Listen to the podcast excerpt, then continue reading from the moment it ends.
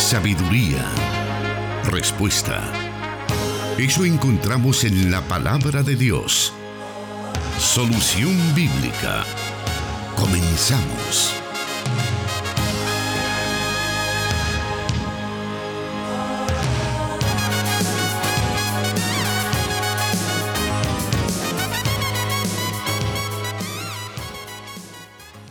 Muy buenas tardes, damos gracias a nuestro Padre Celestial porque nos da la oportunidad de llegar hasta ahí donde usted se encuentra en estos momentos con el programa Solución Bíblica, este espacio que acostumbramos desarrollar todos los martes en vivo desde estos momentos para poder tener esta, este momento de respuestas bíblicas a las preguntas que nuestros oyentes nos envían por los diferentes medios.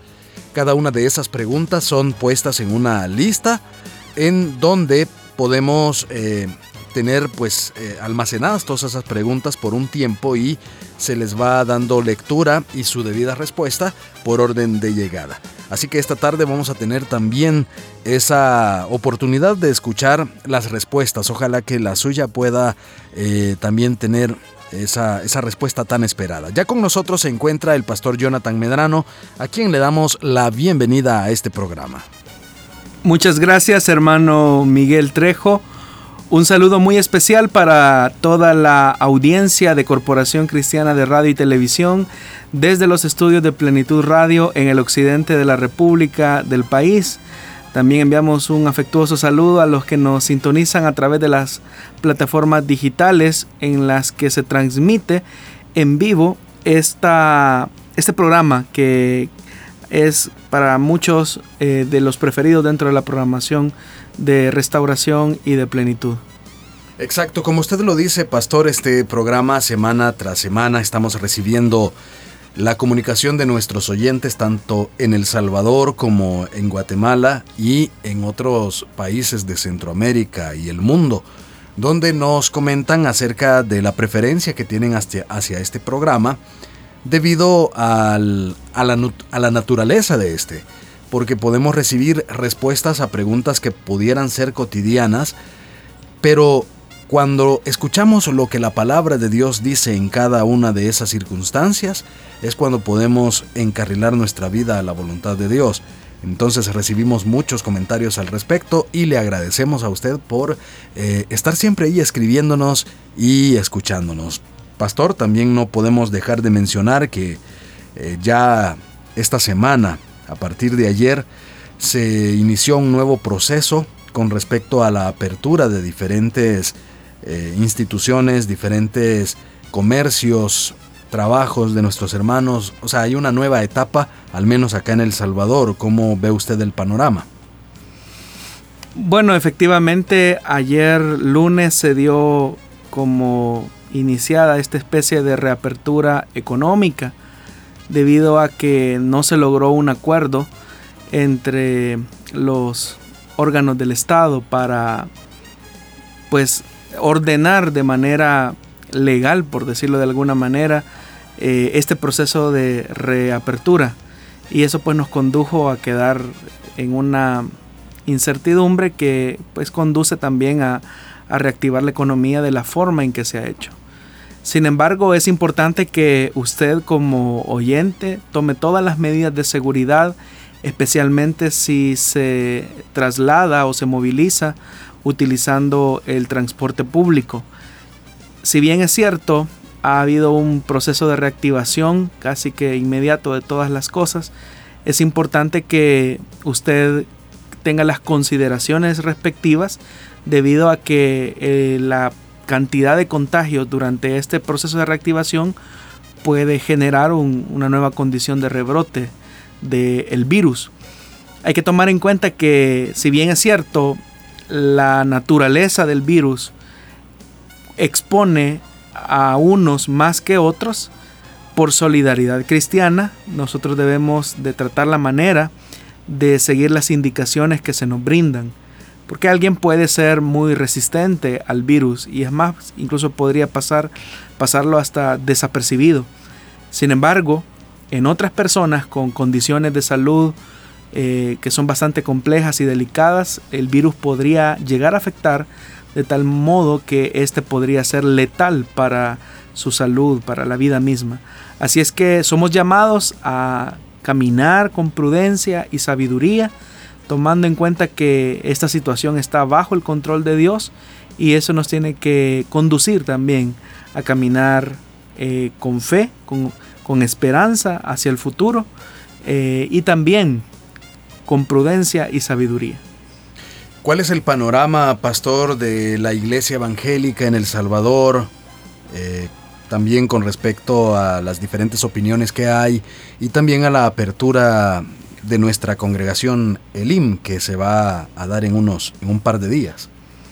Bueno, definitivamente que las iglesias, al igual que otros lugares donde haya alguna concentración de personas, se pueden volver en lugares de, de posibles contagios, así como los centros comerciales, los supermercados, eh, así también como las farmacias, los hospitales. Eh, obviamente que hay una, hay una estratificación de riesgo en cuanto a los contagios, pero básicamente el mayor riesgo se produce cuando hay aglomeración de personas.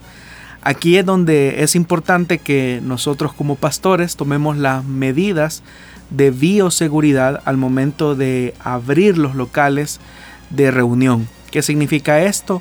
Eh, tomar todas las medidas de precaución como el hecho de la desinfección de las instalaciones del local, la instrucción que se debe de dar o proporcionar a las personas, a los hermanos que, que van a asistir y como medidas también de cuidado para aquellas eh, hermanas, hermanos que tienen una condición médica, tratar la manera de ser edificados a través de los medios eh, electrónicos o los medios tecnológicos como radio, televisión, las redes sociales mismas, que pueden servir eh, como instrumentos o canales de bendición si en algún momento usted por alguna condición de salud no debe de ir a la, a la congregación. Eso con la única intención de no exponerle al riesgo. Ahora, los que van a asistir, obviamente que tienen que tomar todas las medidas de seguridad. Medidas que en el caso de nuestra denominación, Misión Cristiana Elim, ya han sido proporcionadas a cada pastor de las diferentes filiales y que obviamente tienen que ser adecuadas a las condiciones eh, de cada iglesia local. Eh, por lo menos sé de San Salvador y también sé de nuestra iglesia de Santa Ana, obviamente que ya incluso hubo una readecuación de los eh, salones principales o del auditorio principal.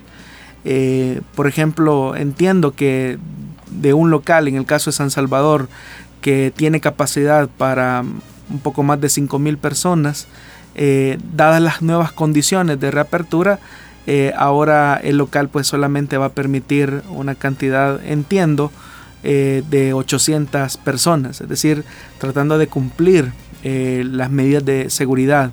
Igualmente acá en el caso del edificio principal de Santa Ana, que es uno de los locales más grandes en el occidente del país, que tiene capacidad para albergar a 1.200 personas, hemos reducido esa cantidad a casi 200 personas más o menos.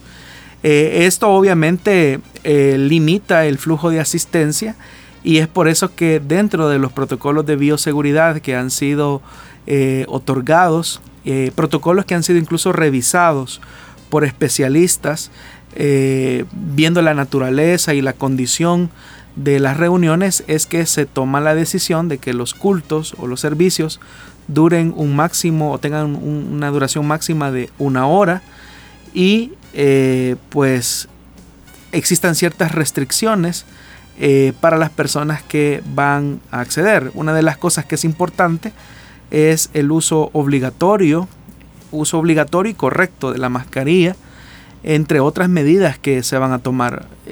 somos una iglesia tan grande que eh, utilizamos también los medios de transporte, es decir, que la iglesia contrata autobuses particulares que trasladan a los miembros a la congregación. Pero en la medida de lo posible que se pueda eh, eh, prescindir de los transportes eh, sería lo mejor, sería lo, más ideal. Ahora, si hubiese la necesidad de utilizar los autobuses, pues se deben de seguir todas las recomendaciones que eh, ya están siendo brindadas. Y bueno, siempre dentro del marco de, esta, de este tema, también podría decir unas palabras para aquellas personas que por su situación de vulnerabilidad, eh, pues de momento no van a poder estarse congregando o por alguna situación. ¿Cuál debe ser su mentalidad, su conducta, su actitud ante, ante todo esto? Lo primero, estimados hermanos, y es algo que debemos de tener en claridad, es que esto no es para siempre. Todo esto va a tener un fin. Y lo que queremos y deseamos es que cuando finalmente existan las condiciones eh, necesarias para volver todos como solíamos hacerlo, eh, lo hagamos así, todos. Y no que por un descuido, un pequeño descuido, eh, pues esta persona se ve expuesto a enfermarse y llegar al mismo punto de, perder su vida. Por eso es que es importante que, que tomemos las medidas. Eh, qué bendición que tenemos los medios de comunicación como la radio, la televisión y usted podrá ver en tiempo real lo que sucede a través eh, de las redes y de los medios de comunicación. Así que nuestra actitud tiene que ser una actitud con mucha esperanza, sabiendo que esto no va a durar por mucho tiempo y que nuevamente todos eh, volveremos a reunirnos como solíamos hacerlo. Pero mientras eso no ocurre, la obra de Dios evidentemente tiene que avanzar, tiene que seguir caminando y eso nos conduce a hacerlo también con sabiduría y precaución. Debemos de tomar en cuenta que la fe y la prudencia caminan de la mano y no son excluyentes la una de la otra. Así es que vamos a dar estos pasos, hermanos, eh, que son importantes, que son necesarios. El volver a tener comunión los unos con los otros, pues es parte de la vida cristiana. Es algo importante, no es algo secundario, pero debemos de hacerlo con la precaución de vida.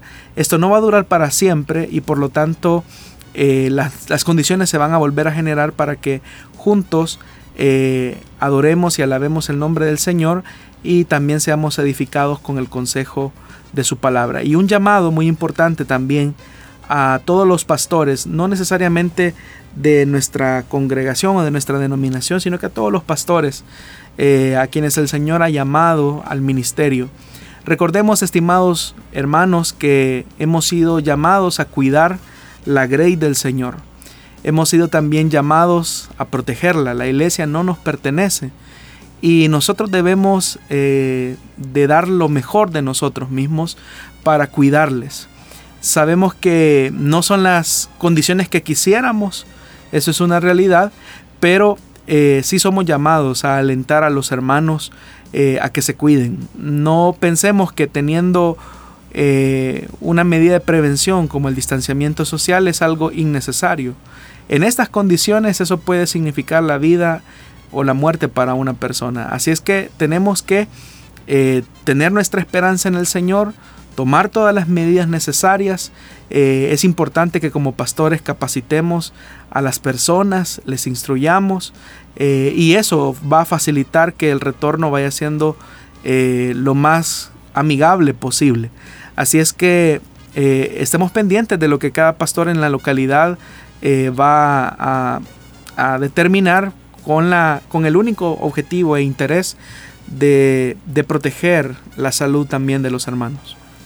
Bueno, esperamos entonces que esas palabras puedan servirle a usted en estos momentos, tanto como digo, acá en El Salvador se está en esa reapertura y ya hemos podido ver los efectos de ella, ya eh, podemos ver las unidades de transporte en la calle, algunas todavía pues hay muchos eh, que, empresarios que no, están trabajando, pero, pero con las unidades que ya han salido se ve que la situación se comienza a poner un poco más difícil de lo que estaba hace algunas semanas. Eh, sabemos pues que tal vez en otras ciudades, en otros países, las condiciones son diferentes, pero usted puede adaptar alguna de estas palabras para que sean de su beneficio. Vamos a hacer una pausa en estos momentos y volvemos con la primera pregunta del programa Solución Bíblica.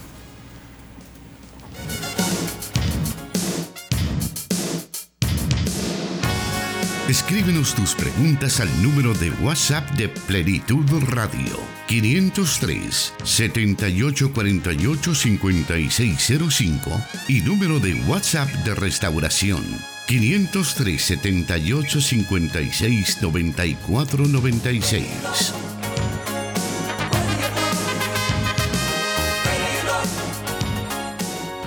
Vamos con la primera pregunta de esta tarde y dice de la siguiente manera. Con respecto a los diezmos, hoy en estos tiempos de tanta necesidad y que no se ha podido entregar en la iglesia debido a que no nos hemos estado congregando, ¿se podría usar eso para ayudar a los más necesitados? He escuchado que los apóstoles nunca enseñaron acerca del diezmo, sino que ellos se enfocaron en recoger ofrendas para ayudar a los necesitados. Gracias, bendiciones. Bueno, nadie puede negar que esta es una época de mucha necesidad. No solo porque nos enfrentamos a una crisis sanitaria, como lo mencionamos al inicio del programa, sino porque las repercusiones que está dejando esta pandemia son bastante severas. La economía se ha visto paralizada, se ha incrementado la tasa de desempleo y el cierre de los pequeños negocios y empresas parece ser que cada día se van multiplicando. Eh, y esto pues en un tiempo eh, récord. Ahora, bajo este panorama tan sombrío, cabe la pregunta en muchos creyentes en relación a si continúan o no entregando sus aportaciones a sus congregaciones locales en cuanto al tema del el diezmo y la ofrenda. A esto tendríamos que responder que hoy más que nunca es cuando el pueblo de Dios debe ser más fiel al Señor que, nunca. Y eso porque la misma necesidad económica nos expone eh, a actuar en fe. En la Biblia nosotros encontramos múltiples ejemplos donde hombres y mujeres de fe continuaron entregando sus semillas de siembra eh, aún en épocas de profunda escasez económica y necesidad. El ejemplo más claro, creería yo, es el de la viuda en Sarepta de Sidón y la petición del profeta Elías para que le dé la única porción de alimento que ella poseía con su hijo. Ante esa petición, alguien hubiese señalado que Elías era un inconsciente al hacer esa solicitud a una mujer viuda que estaba desamparada con su hijo. Sin embargo, la mujer en un acto de fe decide creer y el resultado pues es más que obvio. No se acabó la harina en la tinaja ni el aceite en la vasija. Y a eso es a lo que yo me refiero, que hoy más que nunca es cuando nosotros necesitamos ejercer esa fe, que en estos tiempos de necesidad, cuando decidimos honrar a Dios con la parte que a Él le corresponde, Él tampoco se queda de brazos cruzados, sino que siempre provee para nuestras necesidades.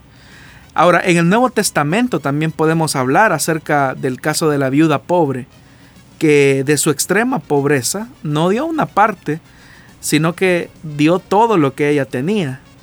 Y pues claramente era todo su sustento.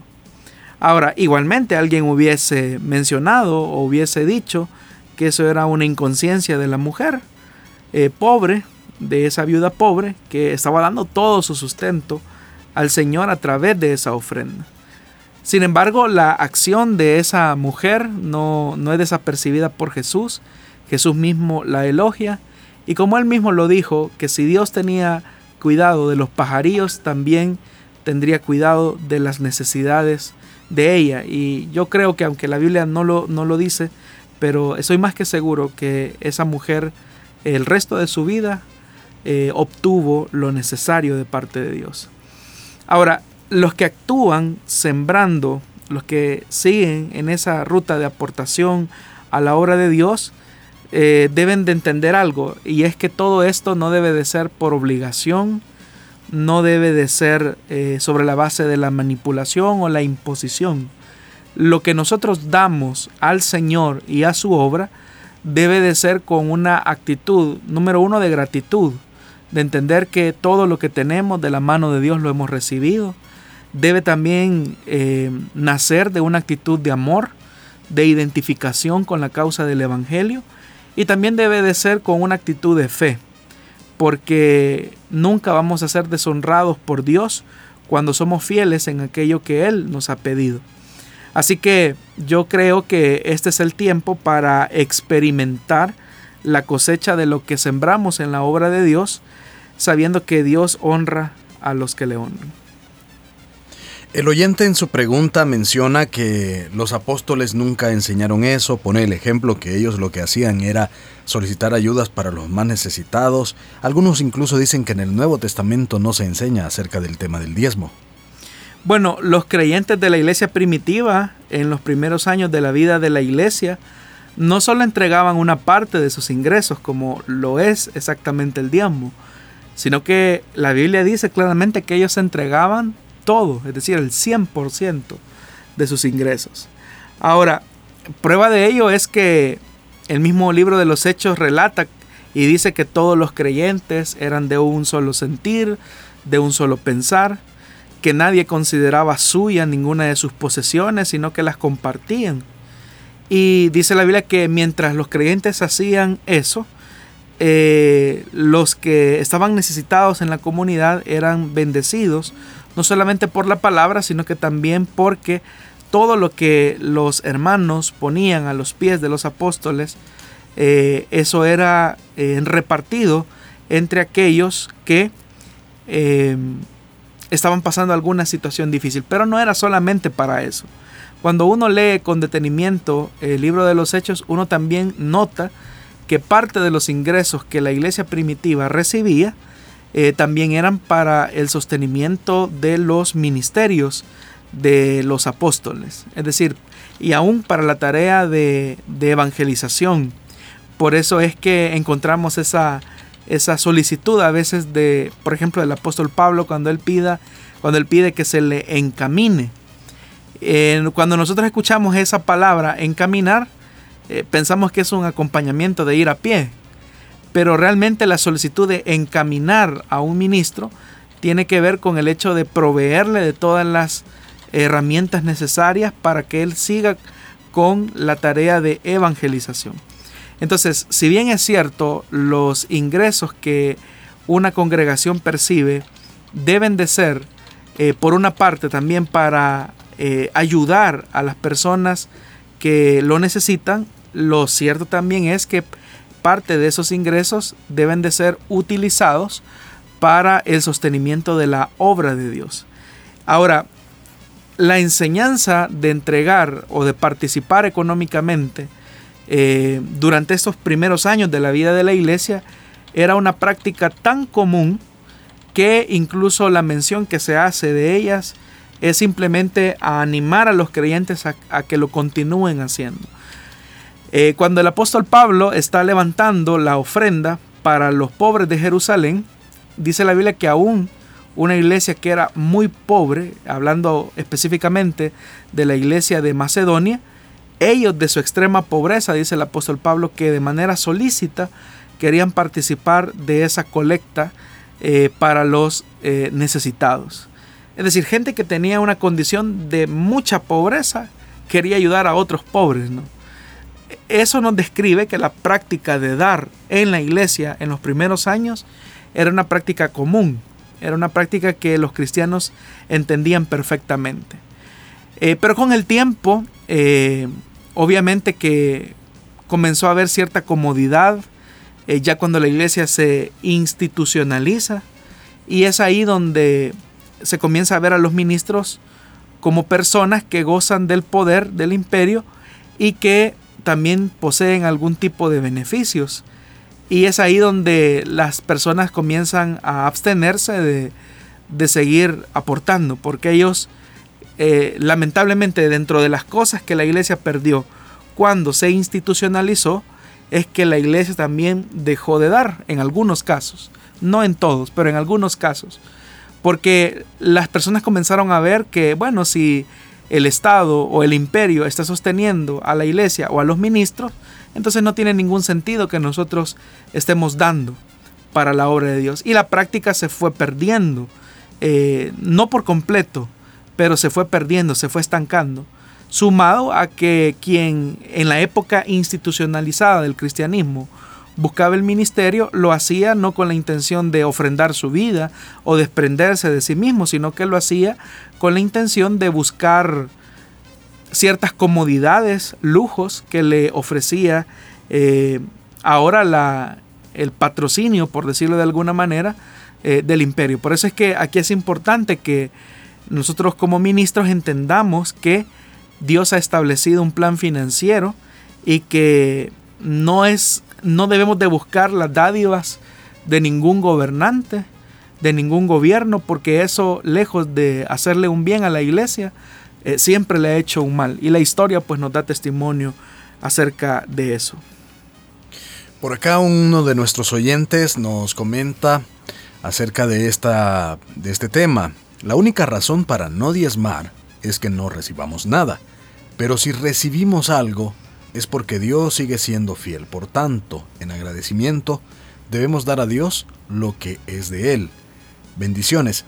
Y en lo que usted mencionaba, pastor, también podemos decir que tal vez la práctica o la, o la más bien la forma en la que hoy se recibe toda esa eh, ayuda que luego es distribuida en los diferentes eh, en las diferentes áreas en las que una iglesia está involucrada en función de servir a otros, en función de, dar lo que la iglesia debe de dar, quiere decir que es a través también del tema de los diezmos y ofrendas. Lo que ocurre es que las necesidades de la iglesia han ido avanzando, han ido evolucionando con el tiempo. En los primeros años de la vida de la iglesia, las necesidades más evidentes eran el del, sostenimiento de los ministros del Evangelio y el de ayudar a los necesitados. Es decir, esos eran los únicos, eh, las únicas necesidades así más evidentes que había que cubrir. Pero en la medida en que la iglesia eh, fue caminando, obviamente que también las inversiones o las, los, los momentos para expandirnos o de expandir las oportunidades de alcance se fueron multiplicando, pero esas oportunidades de alcance eh, tienen un costo, ¿verdad? Por ejemplo, los pagos de servicio, eh, los pagos de arrendamiento de un local. A la iglesia, por ser iglesia, el gobierno o las instituciones, perdón, no le, las empresas eléctricas no, no les perdonan el recibo eh, de energía, ¿no? O, por ejemplo, por ser iglesias, no significa que no se pague servicio de agua potable. O por ser iglesia, no significa que a la iglesia le regalen una radio eh, una frecuencia de televisión, eh, todo lo opuesto, la iglesia tiene que hacer esfuerzos económicos para adquirir y seguir utilizando esas, esas herramientas para expandir el mensaje de la palabra. Ahora, ¿cómo se sostienen eh, todas esas inversiones? Se sostienen a través de los diezmos y ofrendas que las personas entregan, tomando en cuenta también que en la medida en que las oportunidades se van ofreciendo a la iglesia para continuar expandiendo el mensaje de la palabra, eh, también así las inversiones se van multiplicando. Ahora, lo que debe de sustentar, lo que debe de alentar al creyente a hacer este esfuerzo, insisto, debe ser un gesto de gratitud, de amor y de fe. Siendo agradecidos con Dios, entendiendo que de Él hemos recibido lo que tenemos, vamos a devolverle la parte que a Él le corresponde. Eh, porque amamos la obra de Dios y nos identificamos con la causa de Jesús, es que seguimos también sembrando. Ahora alguien diría, pero hermano, esta es la época en la que menos deberíamos de estar eh, haciendo ese tipo de cosas por la necesidad.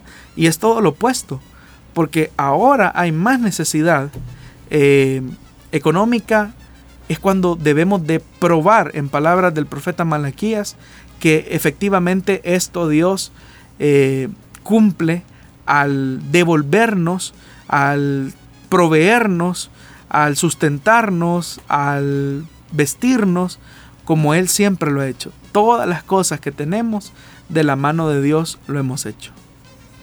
Vamos a irnos en estos momentos a una muy breve pausa y vamos a continuar con el programa Solución Bíblica. Quédese con nosotros.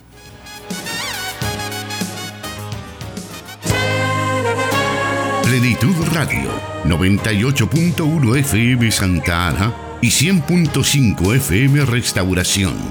Transmitiendo Solución Bíblica para El Salvador y el mundo.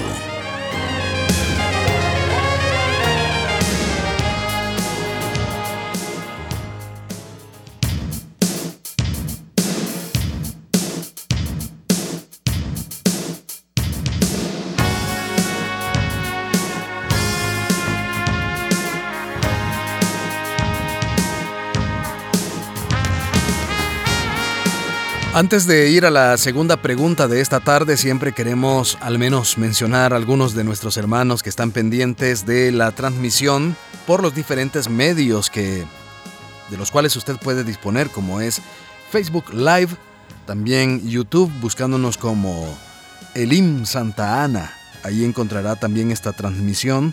Asimismo, quienes están en sintonía nuestra a través de eh, pues plenitud.fm, restauración.fm y claro, a quienes nos escuchan por las frecuencias 98.1 FM Plenitud Radio Santa Ana, también 100.5 FM para todo El Salvador Restauración.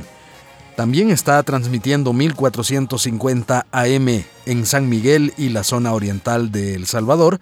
Y nuestros hermanos en Guatemala, en el occidente de Guatemala, está transmitiendo Cielo FM 89.1. Un saludo muy especial a cada uno de nuestros hermanos que están pendientes por todos esos medios que, he mencionado. Algunos de ellos, pues como digo, los menciono. Está por ahí pendiente de nosotros, de nuestra transmisión, el hermano Carlos Vidal en San José, California. Y también Angélica de los Reyes. Ella está en San Bruno, California. Gracias hermanos por estar ahí pendientes de nosotros a través de, la señal de YouTube. Me, cuenta nuestro hermano que están, que están pendientes. También queremos eh, enviar saludos a quienes están conectados por medio de la fanpage de Plenitud Radio. Eh, hay varios pues hermanos que están saludándonos, comentándonos y algunos de ellos está entre ellos está Angélica de los Reyes, también el hermano José López también se encuentran conectados, vamos a ver por acá, otro de nuestros hermanos, y Ibismeli, Ibisleimi, que nos está diciendo que se goza en el Señor siempre a través de solución bíblica. Marina Díaz también está por ahí comentándonos, le enviamos un saludo muy especial. Más adelante vamos a mencionar también a quienes se encuentran pendientes de nuestra señal a través de la fanpage de Misión Cristiana Elim en Santa Ana. Pero ahora vamos a ir a la tercera pregunta de esta tarde, o más bien la segunda pregunta de esta tarde. Así es, ¿verdad, pastor? La segunda. Así es. ¿Qué dice de la siguiente manera? Y bueno, de hecho tiene que ver con la pregunta anterior. ¿El diezmo se debe hacer ahora o quedó en el Antiguo Testamento?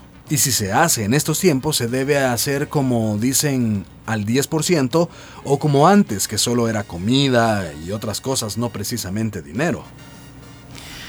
Bueno, las primeras referencias explícitas al diezmo aparecen en Génesis capítulo 14, donde Abraham diezmó a Melquisedec, y luego en Génesis 28, donde Jacob promete dar a Dios una décima parte. Ahora, ¿de dónde vino la idea de diezmar? Eh, muchos argumentan que Abraham y Jacob eh, simplemente estaban siguiendo la norma o costumbre de las naciones de su alrededor. Sin embargo, las escrituras apuntan en una dirección diferente.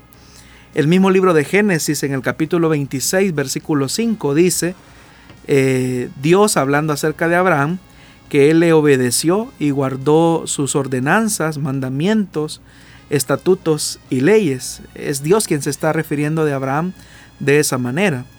Ahora, ese lenguaje es casi idéntico a las instrucciones posteriores sobre la ley mosaica.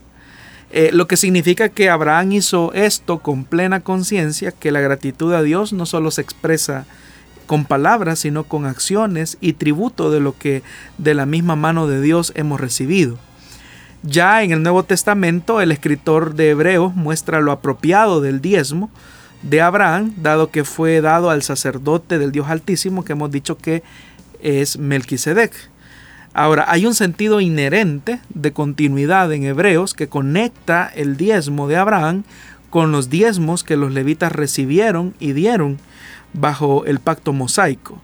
Y esto realmente es sorprendente porque en una carta, como lo es la carta a los hebreos, cuya intención era mostrar aspectos del antiguo pacto que ya no se aplican a los creyentes del nuevo pacto, eh, lejos de revelar esa discontinuidad, eh, Hebreo deja la impresión de que los cristianos también diezmarán a su eterno eh, y sumo sacerdote, que en este caso es Melquisedec. Ahora, en estos pasajes, el aparente requisito del diezmo viene antes de la entrega de la ley mosaica y no está ligado a ella. ¿Qué significa esto? Que mientras que el diezmo se codifica en el antiguo pacto mosaico, eh, no puede ser descartado como parte del antiguo pacto que se ha cumplido en Cristo, ni tampoco creer que ya no se aplica a los creyentes del nuevo pacto. Ahora, estos pasajes muestran evidentemente la piedad de estos hombres de Dios, que también obviamente son como referentes para el pueblo eh, cristiano. Ahora, cuando llegamos a la ley, queda claro que el diezmo es el estándar de Dios eh, para dar. El diezmo ni siquiera pertenece al dador, porque alguien dice yo voy a dar mi diezmo. Eh, realmente no, el diezmo no es del que lo da, el diezmo es del Señor. Y por eso es que Levítico 27:30 dice con tanta claridad lo siguiente. El diezmo de todo producto del campo, ya sea grano de los sembrados o fruto de los árboles, pertenece al Señor, pues le está consagrado. Entonces claramente Levítico está diciendo que el diezmo le pertenece al Señor. El pueblo de Dios ni siquiera pensaba que el diezmo era suyo y que podían hacer con él lo que quisieran. O sea, claramente dice que era del Señor y se lo devolvían automáticamente. De ahí que la reprensión de Dios hacia su pueblo en el libro de Malaquías capítulo 3 versículo del 6 al 12 es notable al menos en tres maneras específicas. Lo que encontramos, por ejemplo, en Malaquías es lo siguiente. Número uno, que Dios acusa a su pueblo de robarle, porque al no darle lo que le pertenece, que es el diezmo, eh, eso refleja que eh, evidentemente esa parte le correspondía a Dios, que era la primicia que se le ofrecía al Señor. Lo segundo es que de manera casi sin precedentes, es la única porción en la escritura donde Dios desafía a su pueblo a probarlo. De tal manera que ahí entonces el diezmo es siempre una prueba de fe. Y esto nos obliga a confiar en que Dios proveerá, porque la lógica nos dice que si damos el 10% de nuestros ingresos, eso nos queda, eh, nos queda menos, no más. Pero en la lógica de Dios las cosas funcionan eh, de manera distinta. La matemática de Dios funciona de manera distinta. También lo tercero que podemos mencionar acerca de la reprensión que Malaquías hace es que Dios promete derramar bendiciones abundantes sobre su pueblo cuando diezman. Eso es lo que la Biblia dice.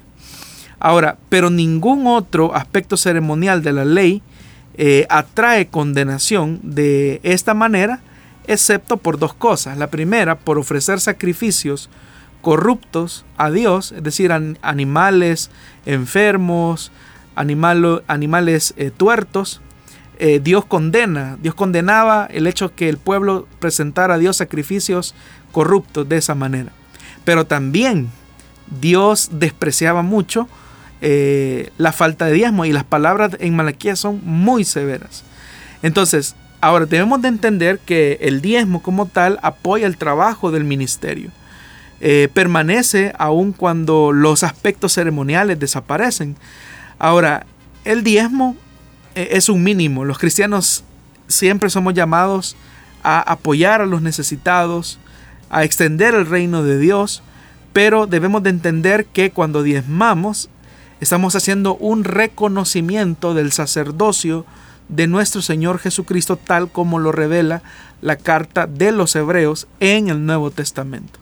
Entonces cuando una persona diezma, está reconociendo que Jesús es su sumo sacerdote, que Jesús es el que media entre Dios Padre y nosotros. Así como los sacerdotes en aquella época vivían de los ingresos eh, que los, los israelitas daban en cereales, eh, obviamente era también un reconocimiento a su oficio sacerdotal.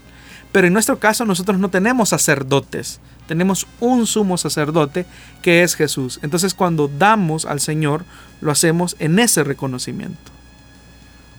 Este tema siempre da mucho de, de qué hablar, de qué cuestionar, incluso eh, por muchos cristianos, sobre todo pues personas que no son cristianas y a través de este punto se dedican a atacar. Entonces, hay algunas personas que tienen una idea equivocada acerca de este tema. Eh, incluso se hacen acusaciones hacia los pastores de aprovecharse de esas aportaciones para tener una vida holgada. Algunos incluso pues se burlan, ¿verdad?, de quienes dan el diezmo y les dicen es para que tu pastor se haga millonario, se haga rico y tú estás en una situación muy difícil. Qué tontería, qué locura la que estás haciendo de dar el diezmo. ¿Qué nos puede decir al respecto? Sí, es evidente. Una de las cosas que más se suele ver cuando se tocan esos temas es, esa idea, ¿verdad? Eh, que los pastores se hacen millonarios recibiendo esas aportaciones, que tienen una vida holgada eh, y otras acusaciones que solo les interesa a la gente porque la gente da ese tipo de, de ideas. Y yo no dudo que pues existan personas aprovechadas mercaderes del Evangelio que lo, que lo único que hacen es trasquilar a las ovejas. Esa es una realidad, no podemos negar que existan estos obreros fraudulentos, pero uno no puede generalizar. El hecho, por ejemplo, de que existan billetes falsos no significa que todos los billetes sean falsos, ¿no? Y que por lo tanto vamos a desechar todo. Eh, todo, todo, todo el dinero, ¿no? todo el, efectivo que puede llegar a nuestras manos por tener esa idea de que todos son falsos. Entonces lo mismo también ocurre, ¿verdad? No podemos decir, no podemos afirmar, no podemos decir que por algunos casos donde vemos un aprovechamiento de algunos líderes religiosos, llegar a afirmar que todos somos iguales, porque aparte que estamos pecando, haciendo una acusación sin fundamento, porque no, no hay forma de comprobar que todos son así, lo correcto es tener ese nivel de prudencia en reconocer cuando las cosas se están manejando de manera adecuada. Por ejemplo, en el caso de los gobiernos locales de nuestras iglesias, nosotros como pastores no tenemos acceso a dinero. Los pastores no manejamos el dinero. Hay una junta eh, algunos lo llaman junta de, de diáconos, otros llaman junta de ancianos, otros hablan directivos, pero eso se hace con la única intención de demostrar con evidencia, con acciones que pues obviamente que el pastor puede sugerir proyectos, el pastor puede dar una orientación en la forma en que debe de ser utilizado el recurso, pero siempre en una iglesia, eh, al menos hablo de las iglesias de nuestra misión, siempre hay un gobierno que está eh, fiscalizando, controlando, eh, haciendo un buen uso de los dineros que se entregan. Así que es una injusticia hacer ese tipo de acusaciones. Lo que ocurre es que detrás de ese tipo de comentarios eh, solamente existe la intención de desacreditar el Evangelio, de tratarlo de ver como algo innecesario. Y normalmente las personas que así hablan son personas que nunca, nunca, nunca han hecho algo significativo para otros, nunca se han desprendido de sí mismos, muchas veces son personas egoístas eh, que no suelen eh, darse y obviamente no se pueden dar a sí mismos porque no han conocido al Señor y por eso es que hablan de esa forma. Ahora, sería triste que de quienes ven ese tipo de comentarios sea de supuestos creyentes. Pero un creyente que está familiarizado con la vida de la iglesia sabe de las situaciones eh, que las, iglesias han tenido que enfrentar. Por poner un ejemplo, eh, mientras eh, los servicios han estado cerrados, las iglesias recibiendo casi ningún ingreso, pues se han visto en serias dificultades para enfrentar los compromisos financieros. Algunas, algunos pastores viven en condiciones de extrema pobreza, de extrema pobreza. Familias pastorales viven en condiciones de extrema pobreza, donde no, no hay ni lo necesario para darle eh, el sustento dignamente a ese ministro. O por qué no decirlo, a cuántas congregaciones ya les han ido quizás a, cortar los servicios, ¿verdad? De agua, de luz, eh, de teléfono en esos días. Y no porque no quieran pagar, sino porque no han tenido ningún tipo de ingresos. Entonces, decir que los pastores viven bien, pues serán algunos casos, ¿verdad? Especialmente de aquellos que predican la mal llamada teología de eh, de la prosperidad, ¿no? Pero aquellos que decidimos vivir el Evangelio como Dios pide que se haga, eh, seguimos teniendo las mismas luchas, los mismos conflictos, eh, las mismas adversidades que cualquier otra persona común. Pero es ahí donde es importante ser justos y equilibrados y no permitir que ese tipo de comentarios e ideas minen nuestro corazón.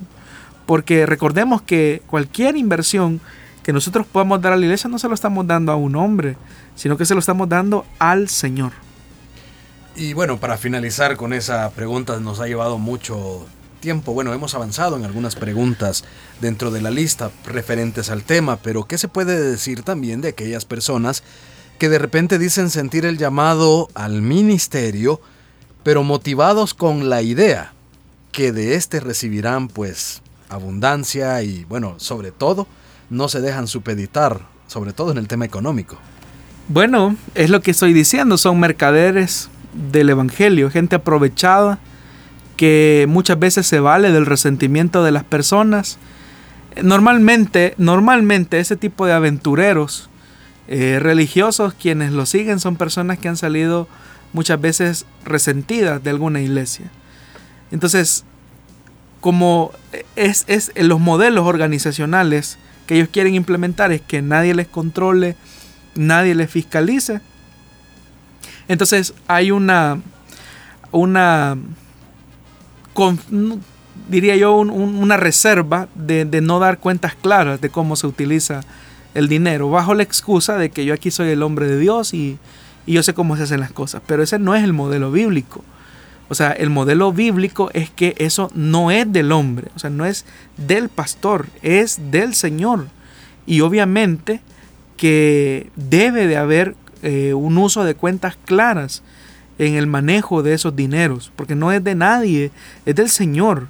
Y eso debe ser administrado de manera correcta. Entonces cuando se producen estos liderazgos que aparentemente levantan, eh, levantan esas obras, no dan cuenta a nadie, eh, se dice que se va a comprar un terreno para construir el, local de la iglesia y pasan años y años y años y años recogiendo y nunca eh, se logra comprar nada. Y cuando viene un hermano y pregunta, hermano, ¿y cuánto llevamos? ¿Cuánto nos hace falta para comprar ese terreno que desde hace 15, 20, 30 años nos viene hablando? Y las personas preguntan, pues obviamente que ahí eh, hay una falta de transparencia. Pero cuando una persona va y dice, hermanos, vamos así en este proyecto, eh, estamos haciendo esto, hemos hecho estas inversiones. Eh, yo creo que las personas también respiran con mucha tranquilidad al ver que los, el uso de dinero se, está haciendo de manera responsable. Cuando incluso se está diciendo, hermanos, vamos avanzando en esto, hemos hecho esta inversión, hemos hecho esto, hemos tratado la manera de lograr cubrir este, este otro gasto. yo creo que cuando esa claridad se presenta ante las personas, las personas tienen mucha confianza en las congregaciones a las que asisten. Pero cuando hay un secretismo, hay un hermetismo, en el sentido de que se anuncian cosas y no se hacen, es ahí donde las personas comienzan a, cuestionar y a dudar, y con justa razón. Pero, por eso digo, quienes hemos sido llamados al ministerio tenemos que tener la claridad, la honestidad para decir, estimados hermanos, esto, este proyecto que tenemos va en esta condición o se han hecho estas inversiones. Y yo creo que eso da mucha tranquilidad a las personas. Y las personas quieren eso, la, honestidad, la integridad de nosotros como ministros del Evangelio. Así que nuestro llamado es a que lo, sigamos eh, haciendo.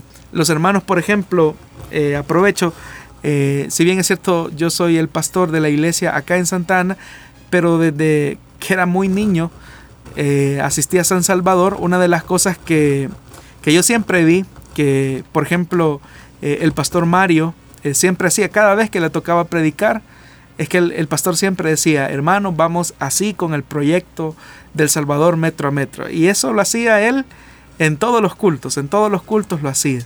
Es decir, y eso daba una claridad de, cómo van las cosas al interior de la, de la congregación. No habían secretos. Eh, él siempre mencionaba eso. Eh, igualmente, ¿verdad? Eh, los pasos que se han ido dando, por ejemplo, en un proyecto tan grande como lo es de colocar la iglesia madre en el corazón de la ciudad, que es una de las inversiones más grandes en, los más de 40 años de la historia de la vida de la iglesia. Siempre ha habido una motivación clara a seguir esforzándose para seguir con ese sueño que se tiene pero la gente ve los resultados y prueba de eso es que eh, se dan incluso los avances de cómo ha habido, eh, han, han, evolucionado los avances de construcción de, la, de, la, de, los nuevos locales de la iglesia. Pero eso por qué? Porque está, se está transparentando el manejo de los fondos. Y por eso es que es importante los modelos organizacionales o los modelos de gobierno al interior de una iglesia.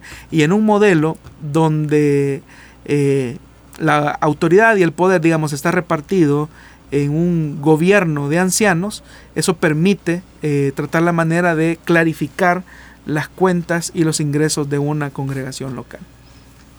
Muy bien, vamos a hacer una breve pausa y regresamos con la parte final de nuestro programa. Quédese con nosotros, sintonizando Solución Bíblica. Solución Bíblica, con el pastor Jonathan Medrano. Desde Plenitud Radio 98.1 FM en Santa Ana, enlazada con Restauración 100.5 FM.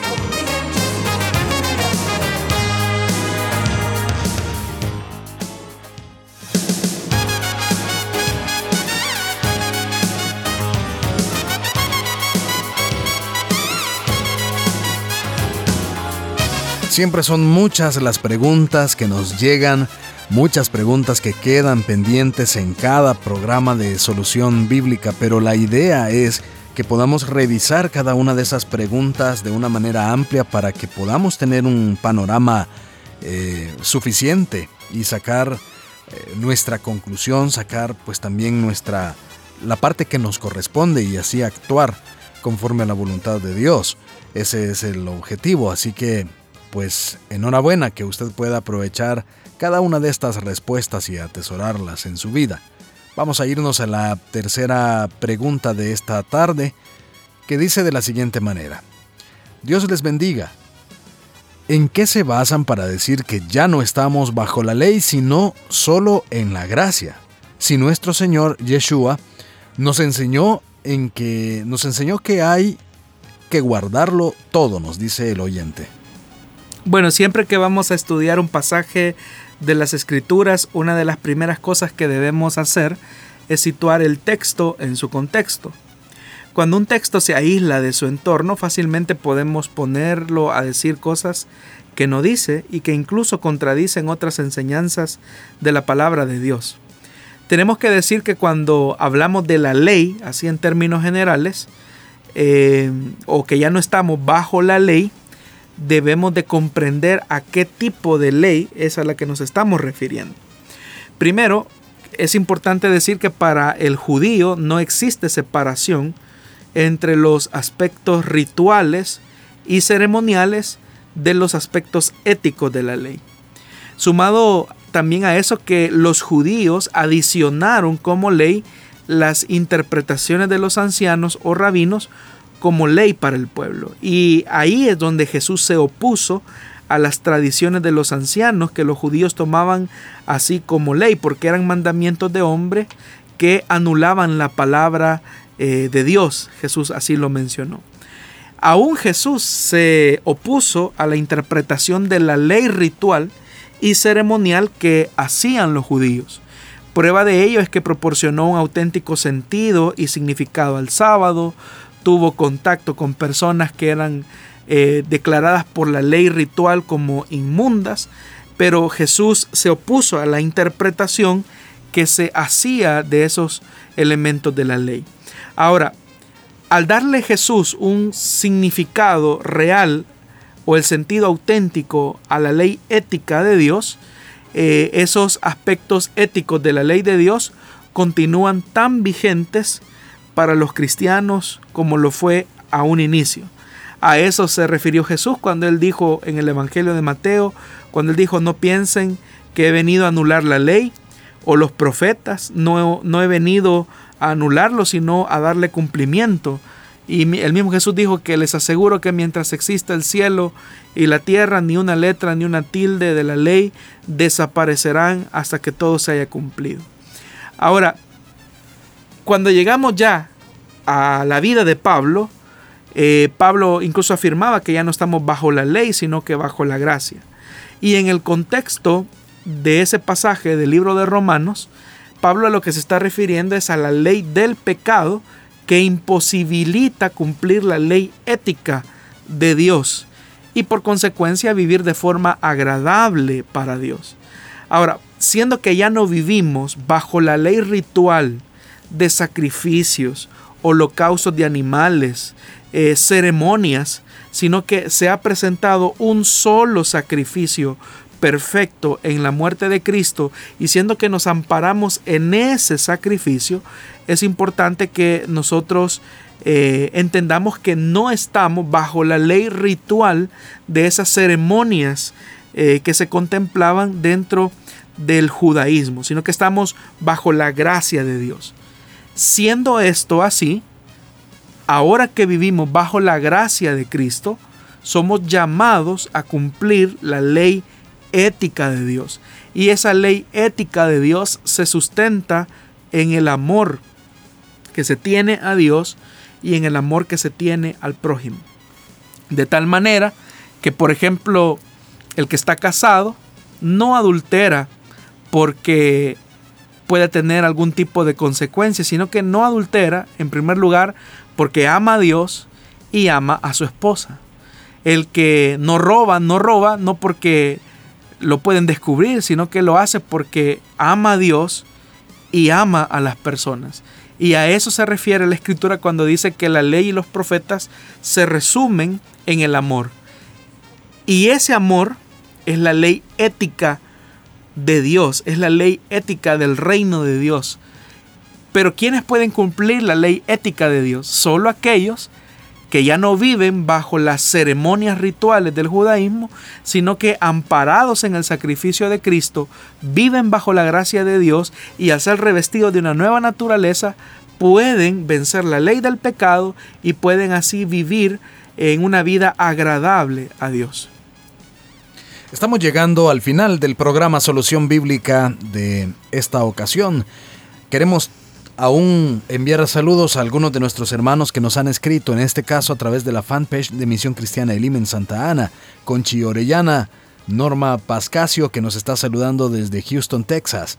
También eh, saludos a Federico Castillo, Irene Villalta, Sandra Fernández, Vilma Martel y también eh, bueno, nuestros hermanos que están ahí pendientes de nuestra señal por esos medios, por Misión Cristiana Elim Santa Ana, Plenitud Radio y también Elim Santa Ana en YouTube. Gracias por habernos escuchado, gracias por haber estado con nosotros en esta tarde. Dejamos siempre varias preguntas pendientes, esperamos que usted siempre esté eh, por ahí disfrutando de, de este programa. También a través de el WhatsApp nos estaba escribiendo nuestro hermano Guillermo Morataya pues dándonos unas palabras con respecto al tema del diezmo y nos dice, cuando damos para la obra lo hacemos en reconocimiento que todo le pertenece al Señor. Nuestra vida, la salud, nuestros bienes, todo es de Dios. Una ilustración hermosa es la que vemos en David cuando aparta de su herencia para la construcción del templo. Él expresa quiénes somos nosotros para poder hacer esto. Si de lo recibido de tu mano te damos, es lo que nos dice nuestro hermano en ese en su mensaje. También a través del el WhatsApp de restauración hemos recibido algunas preguntas que por supuesto vamos a tomar notas de ella y las vamos a, a dejar en la lista que ya tenemos. Le agradecemos entonces por su sintonía, pastor, a usted también por su tiempo y por todas esas respuestas que nos ha dado esta tarde. Muchas gracias, hermano Miguel, por su compañía y gracias a usted, estimado oyente, que nos da la confianza y el honor, el privilegio de poder llegar hasta la intimidad de su hogar o donde usted se encuentre. Sabemos que muchos de ustedes nos van sintonizando en su vehículo, en estos tráficos que se están viendo eh, como normales. Y eh, algunos dicen, gracias a Dios que volvemos a la normalidad y la situación no es tan sí, No, definitivamente, pero qué bien que ocupan este tiempo para instruirse en la palabra de Dios. Y recuerde que en los próximos días estaremos colgando este programa para que usted lo pueda volver a escuchar si así lo desea o sugerir con sus contactos. Por supuesto, las plataformas en donde usted puede encontrar en unos eh, días este programa es a través de SoundCloud y Spotify. Búsquenos como Solución Bíblica y ahí podrá encontrar cada uno de estos programas. Le agradecemos entonces por haber estado con nosotros. Será hasta el próximo martes. Estaremos en vivo a partir de las 5 de la tarde hora de El Salvador por los medios que hemos mencionado. Muchísimas bendiciones.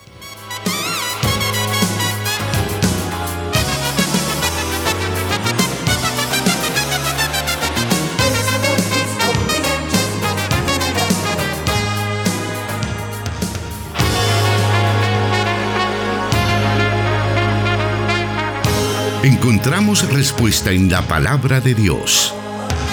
Solución bíblica. Hasta el próximo programa.